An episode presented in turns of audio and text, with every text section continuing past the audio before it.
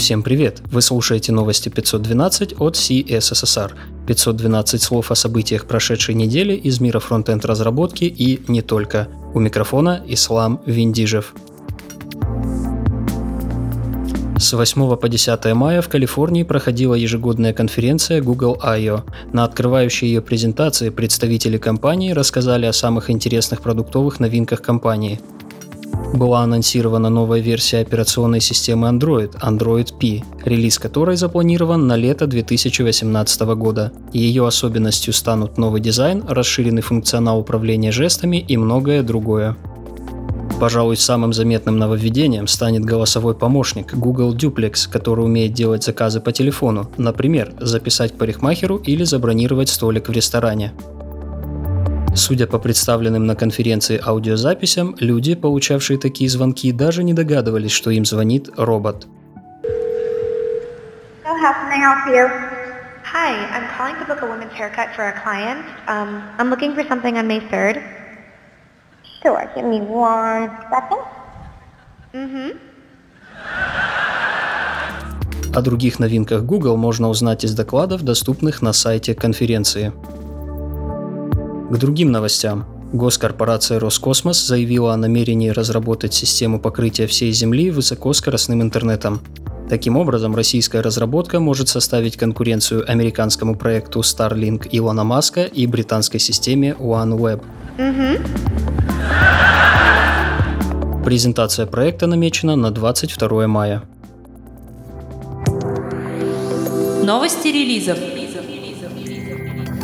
7 мая состоялся релиз операционной системы Android Things версии 1.0. Новая платформа от Google предназначена для разработки решений в сфере интернета вещей. Был опубликован список поддерживаемого аппаратного обеспечения и обозначен подход к доставке обновлений для обеспечения безопасности устройств. Более подробную информацию можно найти на странице релиза.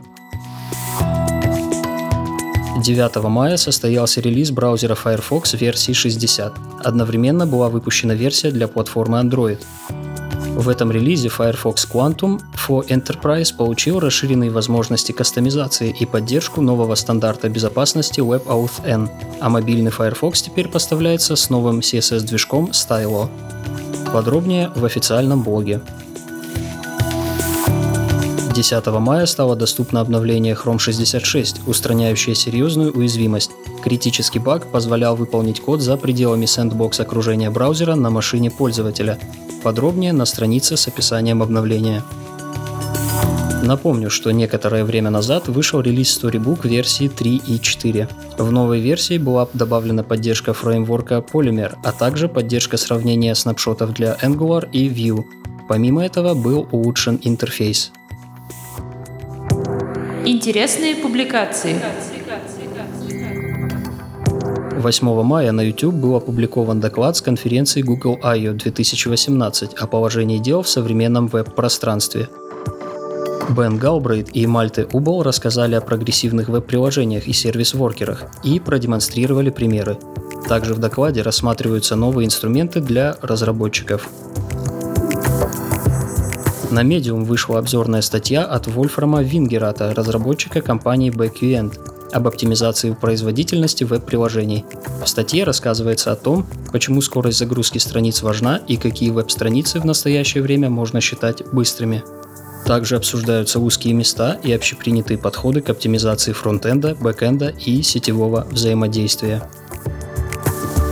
10 мая компания 2GIS поделилась опытом создания версии интерфейса для арабского языка в корпоративном блоге на Хабре. В статье изложены основные этапы переработки интерфейса для чтения справа налево, проблемы, с которыми столкнулись разработчики и способы их устранения. Также на этой неделе веб-разработчик Флавио Копес, автор книги «Современная веб-разработка», опубликовал гайд по использованию регулярных выражений в JavaScript – Автор затрагивает все важные аспекты регулярных выражений, делится теорией и демонстрирует примеры кода. Все ссылки на инфоповоды и сопутствующие публикации ищите в описании выпуска. С вами был Ислам Виндижев. До встречи через неделю.